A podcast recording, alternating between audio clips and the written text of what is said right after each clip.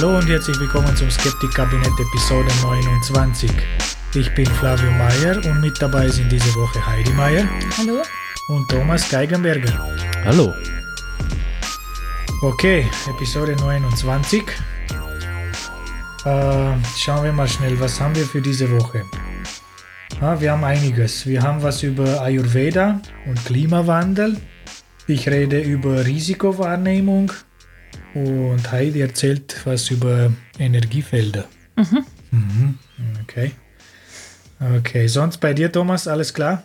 Ja, alles klar. Jetzt muss ich nämlich auch kurz erwähnen, dass ich vor ein paar Tagen äh, eine Dokumentation gesehen habe, die The Bush heißt.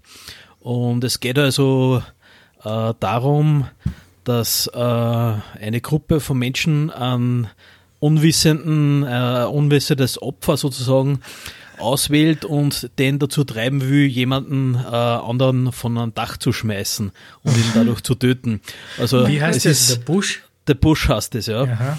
Äh, und ja, es ist, a, es ist ein bisschen kontroverse Geschichte, weil andererseits muss man sich denken, in einer so einer Dokumentation sozusagen an Menschen so weit zu treiben, dass er sowas äh, so in die Lage kommt, einen anderen Menschen töten zu müssen oder zu wollen.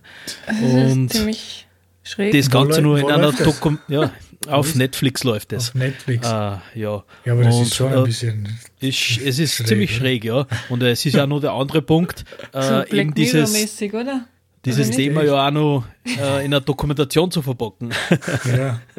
Also ziemlich verrückt, ja. ja, aber wie Aber viel ist das- gespielt und wie viel ist echt? Ha? Es ist Ja, ich meine, es war ja, es ist von so einem bekannten äh, ja, Art Illusionisten, der was da ein Riesenteam und ein Riesenaufwand betreibt, sozusagen, um die Person äh, dahin zu treiben, also diese Situationen erstellt.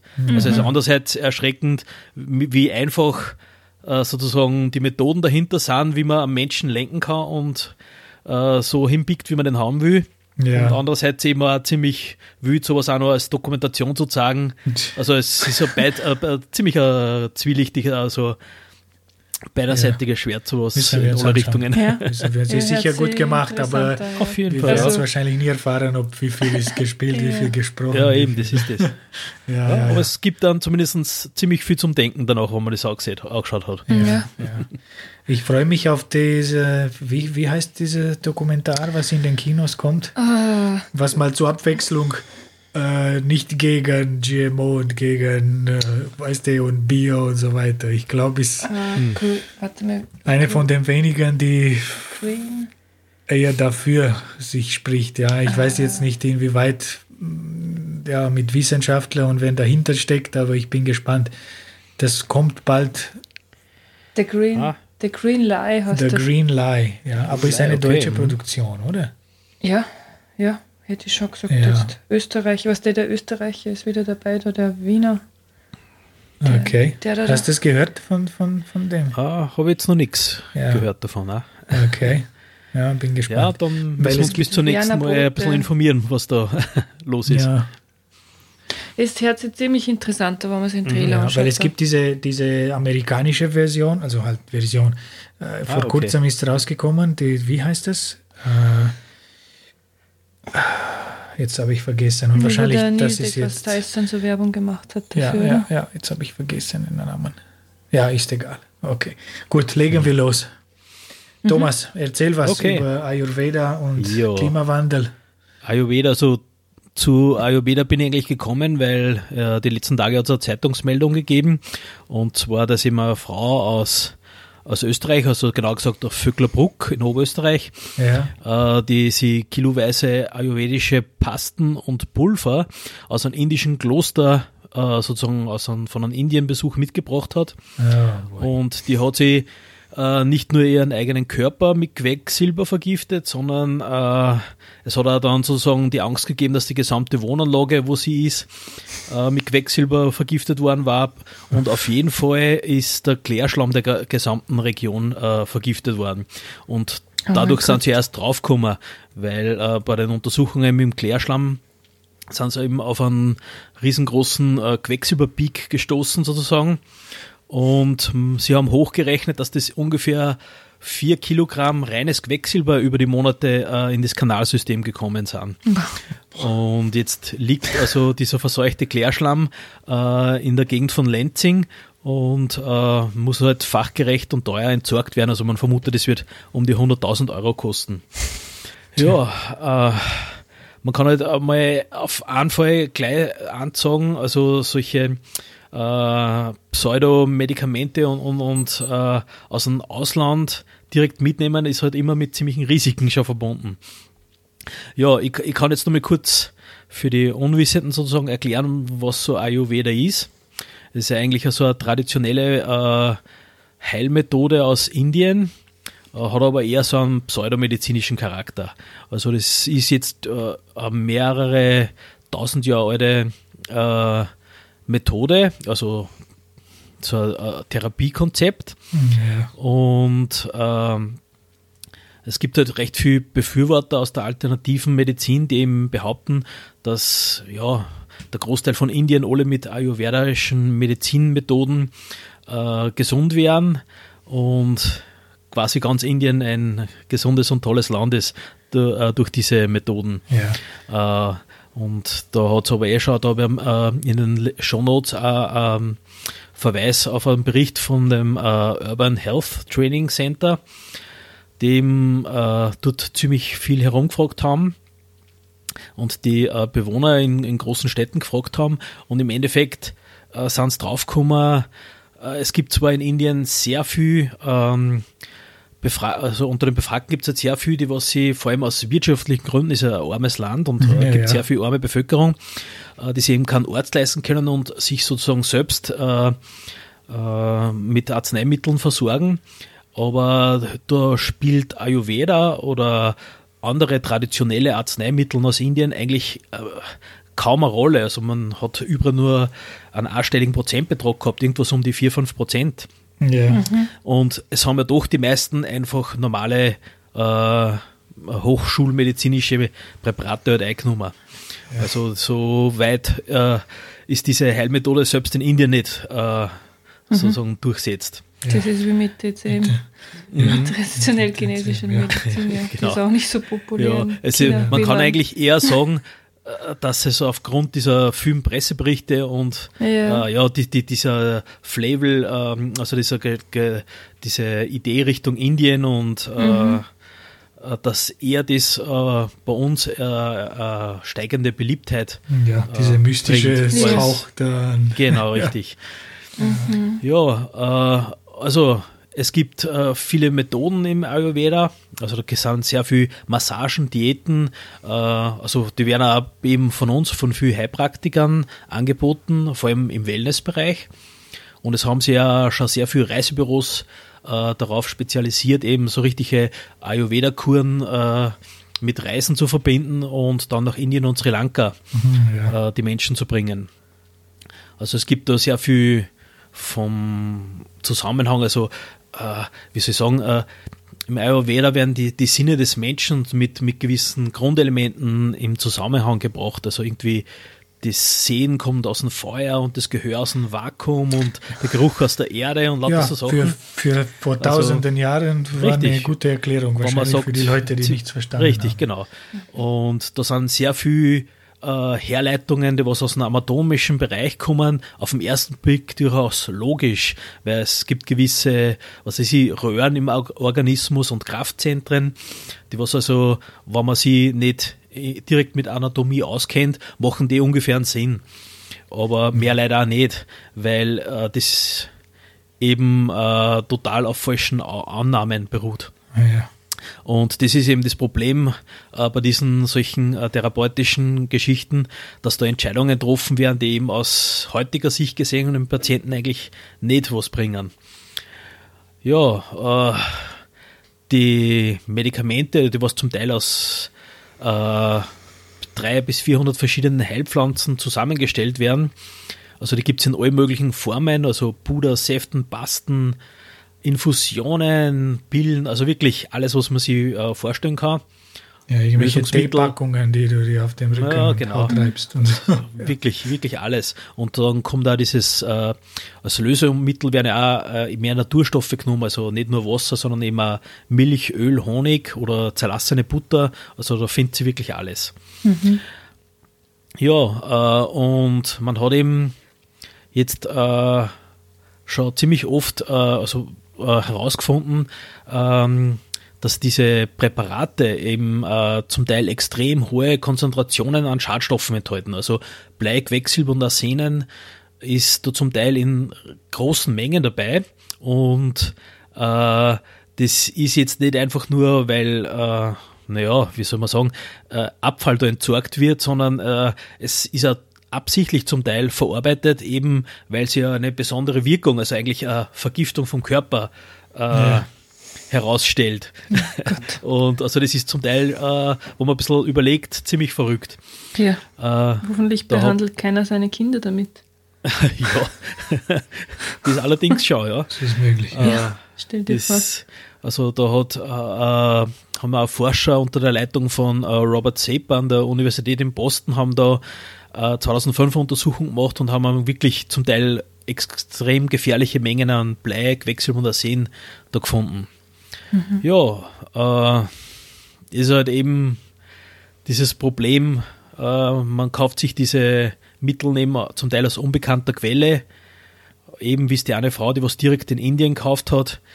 Ähm, äh, da ist das natürlich dann schon eine ziemlich gefährliche Geschichte. Mhm. Äh, ja, von selber, also äh, von uns, von Österreich Haus her, kann man eigentlich sagen, vor allem bei diesen äh, Reisen, die sind zertifiziert, also Leute, die was bei uns solche Reisen machen, die brauchen eher nicht die Angst haben, dass äh, zu solchen vergifteten äh, Präparaten kommen. Und äh, ja, also ich persönlich kann jetzt nur dazu sagen, äh, die Placebo-Wirkung aller Dinge von so einer meditativen Kur ist auf jeden Fall gegeben. Und die bringt auf jeden Fall was. Ja.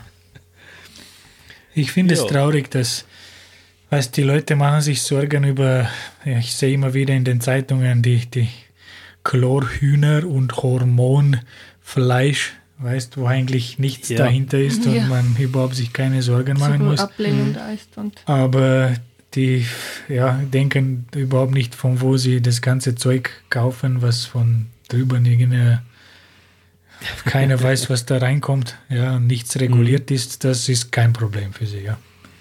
Ja. Aber gut. Ja, äh, als nächsten Punkt hätte ich was, was aktuell mit dem Klima zum Tor hat. Mhm. Wir haben ja die letzten äh, ein, zwei Wochen wirklich extreme Temperaturstürze gehabt, also zum Teil minus 20 Grad und noch weniger.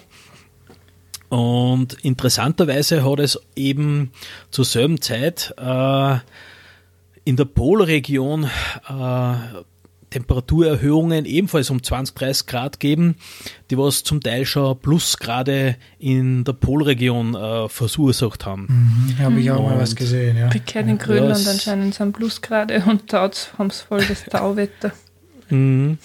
Ja, es ist, da sind natürlich äh, sehr schnell wieder von manchen Leuten äh, die Meldungen gekommen, ja, wo bleibt denn jetzt der Klimawandel? Also wir erfrieren da und jetzt habe ich mir da ein bisschen schlau gemacht, wie, was da jetzt äh, so passiert ist, äh, warum das da auf einmal bei uns diese äh, Temperaturgefälle gegeben hat mhm. und ebenfalls beim Pol eben so äh, die Temperatur hinauf äh, gegangen ist.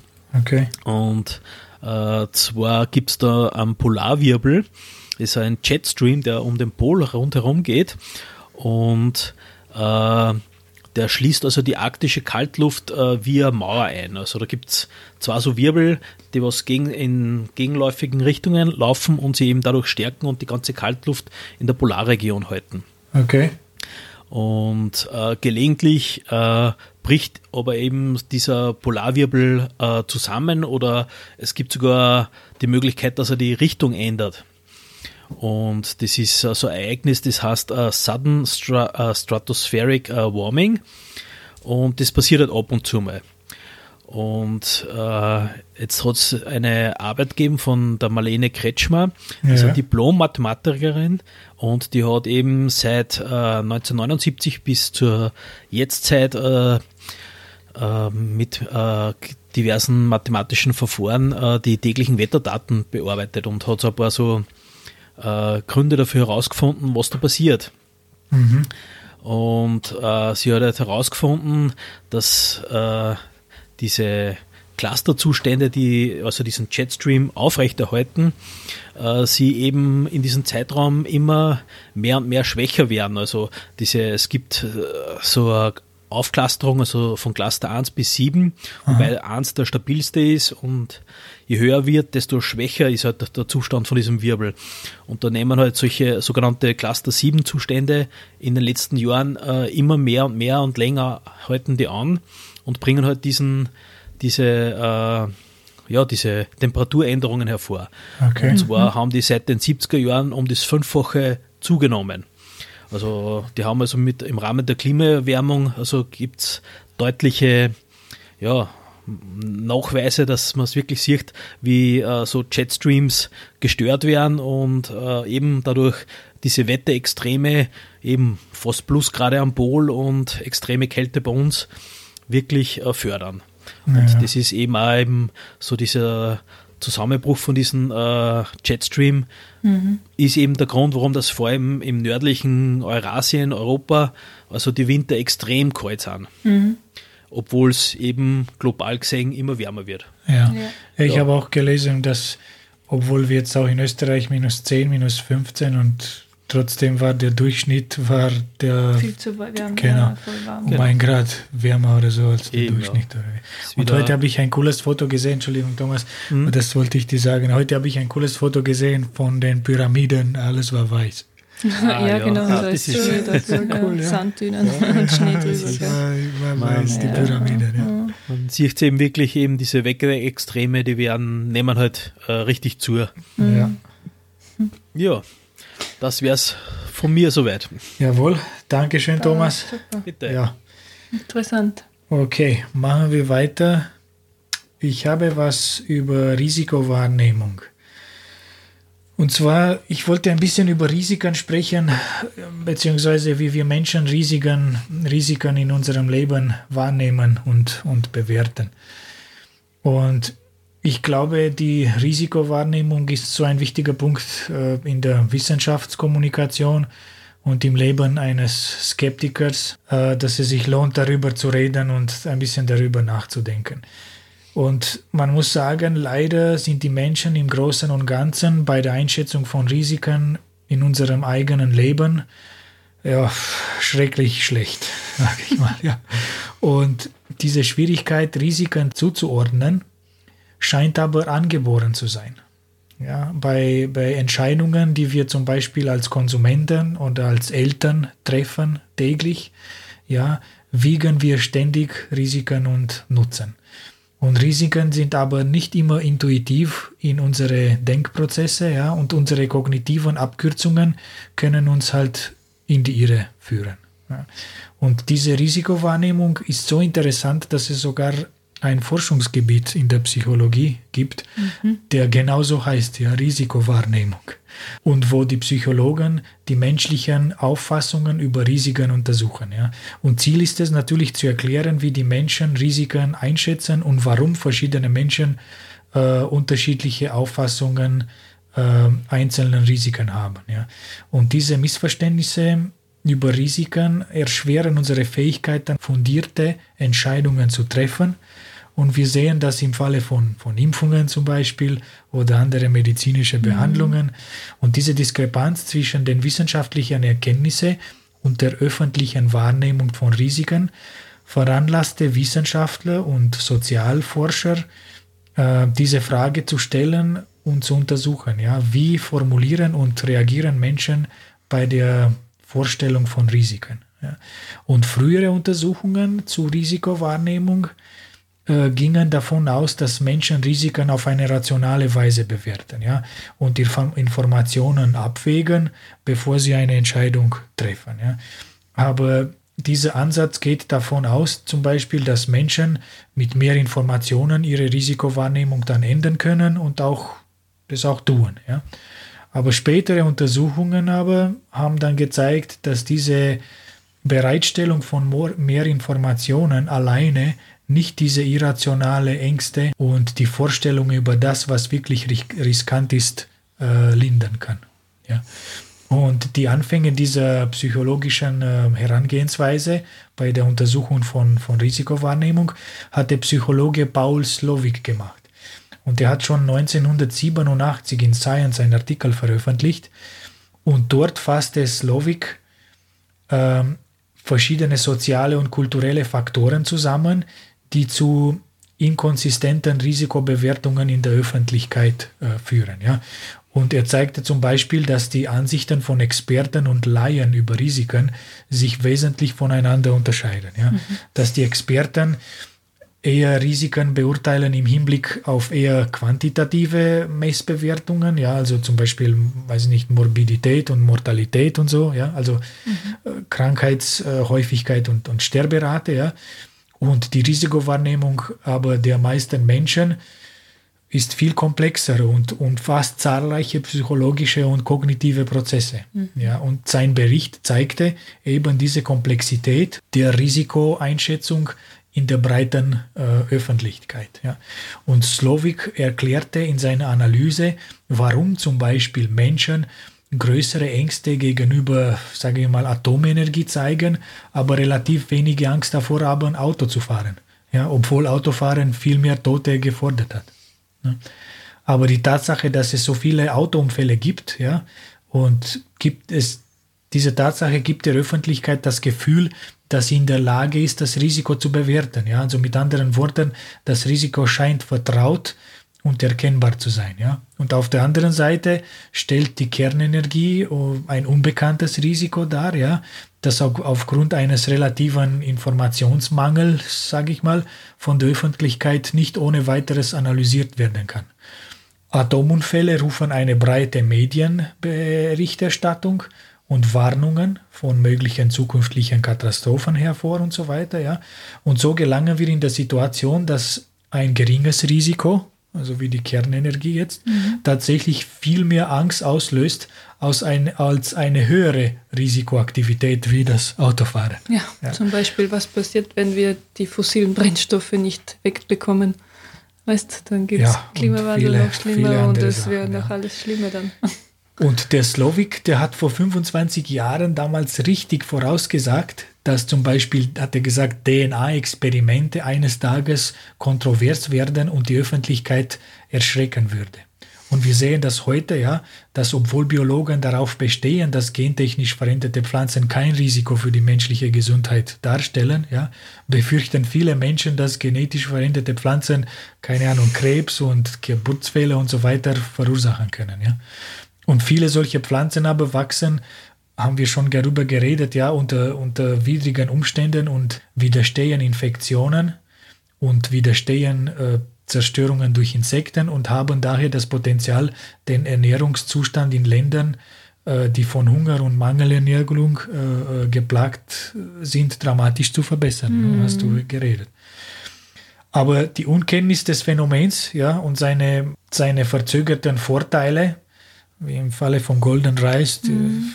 ja, machen es zu einem guten Kandidaten eben, um, um öffentliche Angst und Skepsis hervorzurufen. Ja, ja sind wir wieder bei den Klicks. Und, ja, und, und Neurowissenschaftler haben herausgefunden, dass wir diese instinktiven emotionalen Filter schnell anwenden, bevor, sage ich mal, die kortikalen Bereiche, wo unser Denken passiert, eine Chance haben, sich durchzusetzen. Ja? Und selbst nachdem der Verstand schließlich zum Zug kommt, sage ich mal, ja, also unser Gehirn gibt unseren Gefühlen mehr Gewicht als den Fakten. Mhm. Und das alles beeinflusst unser Urteil und Verhaltensweise natürlich auch dementsprechend. Mhm. Ja. Also kurz gesagt, ja, wir fühlen zuerst und danach denken wir. Leider. Und die meiste Zeit aber fühlen wir mehr und denken weniger. Mhm. Okay. So funktioniert unser Gehirn halt. Ja.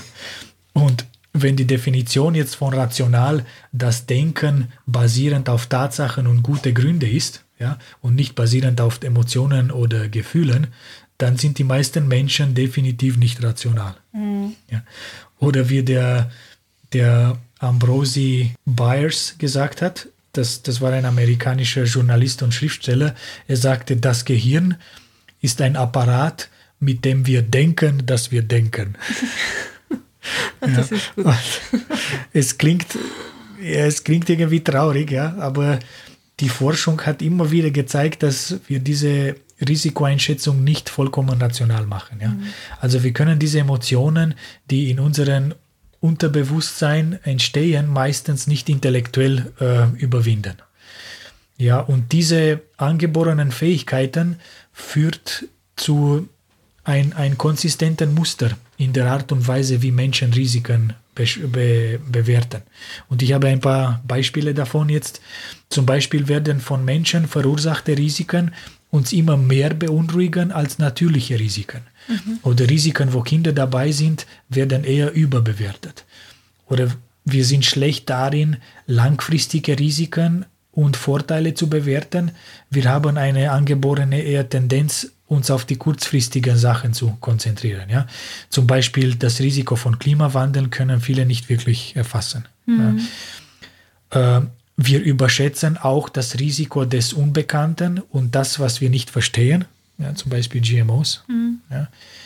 Oder ebenso unterschätzen wir meistens die Risiken von Naturgefahren und überschätzen die Risiken von menschenverursachten Gefahren. Mhm. Ja. Und wir vernachlässigen oft das Risiko, nichts zu tun oder was anderes zu tun, ja, wir machen uns auch eher Sorgen über Risiken, die wir nicht kontrollieren können und neigen dazu, Risiken zu unterschätzen, die wir kontrollieren können. Ja, wir ignorieren oft Risiken, die wir in unserem täglichen Leben nicht sehen können und so weiter und so weiter. Ja. Also diese mentalen Abkürzungen, die uns helfen, den Tag zu überstehen, ja, die sind nicht unbedingt eine Hilfe, wenn es darum geht, rationale und informierte Entscheidungen zu treffen. Ja. Mhm. Und ja, was können wir nun tun, um das irgendwie auf eine positive Note zu enden? Ich, ich habe keine Ahnung, sage ich mal, aber ich glaube, ein guter Start ist es, die Sache der Sache bewusst zu sein. Mhm. Ja? Also zu akzeptieren, dass Intelligenz und Vernunft uns nur so weit bringen können, ja? wie der italienische, italienische Philosoph Nicola Abbagnano mal gesagt hat, er hat gesagt, die Vernunft selbst ist fehlbar und diese Fehlbarkeit muss einen Platz in unserer Logik finden. Ja? Und wenn wir darüber Bescheid wissen, glaube ich, können wir auch versuchen, so gut es geht, irgendwie auf die rationale Seite zu bleiben. Zu bleiben, genau. Ja, Mhm. Okay, gut. Ja, das mhm. war's von mir. Dann mache ich weiter. Heidi? Ja, ich werde heute ein bisschen über Energiefelder sprechen, also im Speziellen den Energiefeldern des menschlichen Körpers. Oh. Äh, weiß nicht, ob okay. ihr schon mal probiert habt, auf Google zum Beispiel zu suchen, wenn man da eingibt Human Energy Field, da wird man sehr, sehr, sehr, sehr fündig. da kommen dann Sachen wie Ergebnisse wie von Biofeldern, noetische Balancing, Auren, Chakren, Reinigung und Aktivierung, Bioenergetik, Wissenschaft, die Geheimnisse der Energien, Leuchtkraft, Wahrnehmungen, negative Energie, positive Energie und das menschliche bioelektromagnetische Feld sollte auch nicht fehlen. Hm, ja. Es sind noch, glaube ich, noch viele, viele mehr. Ich, ich habe nach der zweiten oder dritten Google-Suchseite aufgehört zu schauen. Aber gibt es noch einiges, ja. Äh, hat aber jetzt der menschliche Körper wirklich eine Eigenschaft, die man als äh, Energiefeld beschreiben kann? Also, dass unser lebender Körper eine messbare Auswirkung auf die unmittelbare Umgebung hat, das ist jetzt mal kein so falsches Konzept. Der Körper erzeugt Wärme, wir haben Masse, Flüssigkeiten bewegen sich in uns und äh, Millionen von elektrischen Signalen werden ständig durch unser Nervensystem übertragen. Also was spricht gegen ein eigenes Energiefeld, das von unserem Körper erzeugt wird? Die Definitionen Energie und Feld, das sind mal ein guter Ausgangspunkt. Ja? Also Energie ist eine fundamentale physikalische Größe, die in allen Teilgebieten der Physik sowie in der Technik, Chemie, Biologie und der Wirtschaft eine zentrale Rolle spielt. Das internationale Einheitssystem ist äh, Joule. Benannt nach James Prescott Joule wird dieses ein, diese Einheit heute für alle Energieformen verwendet, also auch für die Arbeit und Wärmemenge. Gut, also Energie ist der Messwert von etwas, dessen Fähigkeit es ist, Arbeit oder Leistung zu verrichten. Mhm. Eine Zufuhr von Energie ist unter anderem nötig, um einen Körper zu beschleunigen oder ihn entgegen einer Kraft zu bewegen, um Substanz zu erwärmen, ein Gas zusammenzudrücken, elektrischen Strom fließen zu lassen oder elektromagnetische Wellen abzustrahlen. Lebewesen benötigen Energie, um, um leben zu können, logischerweise. Also Energie benötigt man auch für den Betrieb von Computersystemen, für Telekommunikation, für jegliche wirtschaftliche Produktion. Energie kann in verschiedenen Energieformen vorkommen, also zum Beispiel als potenzielle Energie, kinetische Energie, chemische Energie, elektrische Energie oder thermische Energie. Mhm. Ein Beispiel jetzt dazu zum Beispiel also Benzin. Also ein Liter Benzin hat potenzielle chemische Energie. Bei der Verbrennung werden molekulare Bildung, Bindungen gebildet, die wärmeabgebende chemische Reaktionen erzeugen. Führt man diese Verbrennung in einen Motor durch, lässt ihn diese Reaktion laufen und wandelt diese chemische Energie in kinetische Energie um. Also das mhm. fängt dann an, sich zu bewegen. Ja. Man kann diese in diesem Liter Kraftstoff gespeicherte Energiemenge genau quantifizieren. So, und das ist alles, was Energie ist, ein Maß für die eben Arbeitsfähigkeit. Aber in der Mainstream-Gesellschaft ist Energie irgendwie zu einem Nomen geworden. Von Energie wird oft gesprochen, als ob es eine Sache für sich wäre, wie eine Region leuchtender Kraft, die enthalten und benutzt werden kann. Wenn man also das Wort Energie hört und es ersetzt durch den Ausdruck messbare Arbeitsfähigkeit und sich dann fragt, ist die Verwendung noch sinnvoll, dann sollte man daran denken, dass die Energie selbst nicht gemessen wird. Energie ist das Maß für die geleistete Arbeit oder das Potenzial. Ja, komplett uncool und das andere ist voll cool. Also. ja. Okay, also dann bleibt das Feld über von, vom Anfang, also Energiefeld. Nehmen wir mal das Feld. Also ein Feld ist die Messung eines Wertes an jedem Punkt im Raum. Äh, betrachtet man zum Beispiel die Schwerkraft, eines der bekanntesten Felder, in der Nähe der Erde wird das Gravitationsfeld weitgehend von der Anziehungskraft unseres Planeten bestimmt aber es wird auch von anderen entfernten Körpern beeinflusst. Dann zum Beispiel noch Temperatur, also das, das ist äh, wirklich auch ein gutes Beispiel. Also im gesamten Universum gibt es eine Temperatur, sprich ein Temperaturfeld. Halte ich zum Beispiel meine Hand näher zu einem Feuer, geht die Messung an diesem Punkt im Feld nach oben mhm. und weiter weg nach unten. Halt. Ja. Und der größte Unterschied nun zwischen der tatsächlichen Definition und dem populären Verständnis eines Feldes besteht also darin, dass es sich nur um eine Reihe von Messungen handelt. Es ist jetzt nicht die Kraft oder die Eigenschaft, die die Messung beschreibt. Diese Nutzung eines Energiefeldes erinnert ein bisschen an die, unter Anführungszeichen, äh, die Macht aus Star Wars. Ja. Habe ich gefunden jetzt auch, ja. Also man schaut, schaut man sich zum Beispiel an einen Reiki-Praktiker an, ja, also der führt seine Hände da über einen Körper. Er sucht das Aurafeld unter Anführungszeichen seines Patienten. Also er achtet da auf bei, bei seinen Händen nehmen auf intensive Hitze, Hitze, ungewöhnliche Kälte, abstoßende oder dichte Energie, wie er das dann sagt, ja. Magnetisierende Energie, prickelnde Empfindungen, also alles auf das achtet er. Wenn er da so die Hände über den Körper gleiten lässt, ja. Aus physikalischer Sicht sieht man, dass diese Sachen nicht passen können. Also es wird dann eben auch vom sogenannten Energiefeld gesprochen, das jeden umgibt. Ich weiß jetzt nicht genau, ob es bei jedem das gleiche Energiefeld ist, aber wahrscheinlich ist es bei jedem anders. Also schätze ich mal, dass nicht jeder das gleiche Energiefeld ja, die hat. Aura, oder nicht? Ja, Aura, ja, ist, gehört auch zum Energiefeld, ja.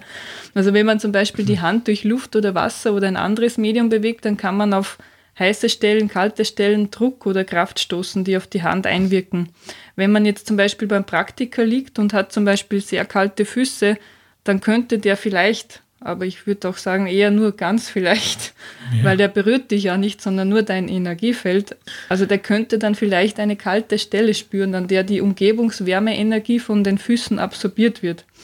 Wenn die Stirn dann zum Beispiel sehr heiß ist, könnte es sein, dass die Luft in unmittelbarer Nähe leicht an, angewärmt ist. Aber ob, ob, er das wirklich dann so fühlen kann mhm. mit der Hand, da muss er schon ziemlich, äh, äh, wie sagt man, sensitiv sein. Ja. Mit Übung vielleicht. Geht ja, also menschliche Körper beeinflussen wie alle anderen physischen Objekte physikalische Felder. Unsere Körper haben eine bestimmte Temperatur, sodass wir das Temperaturfeld beeinflussen. Wir haben Masse, also wirken wir auch auf das Gravitationsfeld. Die Schwerkraft ist die schwächste der vier fundamentalen Kräfte. Es braucht eine enorme Menge an Masse, damit man seine Wirkung überhaupt nachweisen kann. Also wir sind sichtbar, wir machen Lärm, abgesehen davon haben unsere Körper nicht wirklich viel Wirkung. Also was sind all diese Effekte, die ein Reiki-Meister behauptet, fühlen zu können? Manche glauben auch, wir zeugen Magnetfelder. Kompassnadeln oder empfindlichere Magnometer werden von uns einzelnen Menschen nicht beeinflusst. Das einzige ferromagnetische Element, das in unserem Körper in irgendeiner signifikanten Menge vorkommt, ist Eisen vor allem im Hämoglobin und unserer roten Blutkörperchen. Es schwebt in Flüssigkeit, wird durcheinandergewirbelt und fließt in alle Richtungen. Um aber magnetisch zu sein oder ein Magnet zu sein, müssten die Moleküle alle in einem, in einem Gitter ausgerichtet und fest verbunden sein. Also man sieht da irgendwie magnetisches Feld, das macht keinen Sinn irgendwie. Aber auch die anderen Ausdrücke wie Aura, Chi oder generell Energie, keines kann mit unserem heutigen Wissen oder unseren physikalischen Erklärungen, die wir von unserer Welt haben, in irgendeiner Form in Einklang gebracht werden. Es gibt keine Eigenschaften, die auf ein mysteriöses Feld deuten, das unseren Körper umgibt. Daher kann nicht autoritär gesagt werden, dass es existiert oder eher eben, dass es nicht existiert. Mhm.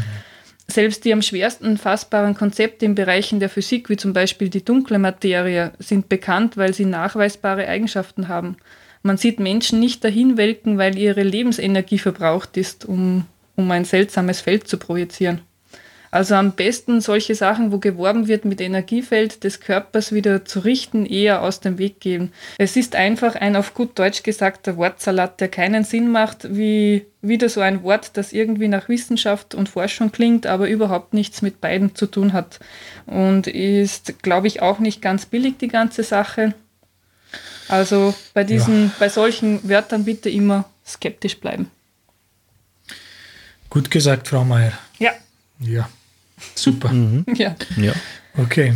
Haben wir ein Zitat der Woche, um Schluss zu machen? Ja, ich glaube, es ist wieder der gleiche äh, Philosoph oder Professor ja, der auch. Peter Boghossian, ja. Genau, ja. Und zwar hat er gesagt, es gibt kein Rezept, der das Großziehen eines atheistischen Kindes garantiert, aber ein Kind als kritischen Denker, Skeptiker, Freidenker oder Humanist zu erziehen, wird es höchstwahrscheinlich gegen wahnhaftes Denken und gegen das Vortäuschen Dinge zu wissen, die es nicht kennt, immunisieren. Gut, danke an allen fürs Zuhören. Ja. Und bis zum nächsten Mal. Tschüss. Tschüss. Ciao.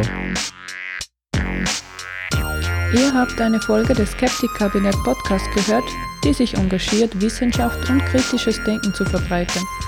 Sendungsnotizen und mehr Informationen über diesen und andere Episoden findet ihr auf www.skeptikkabinett.at.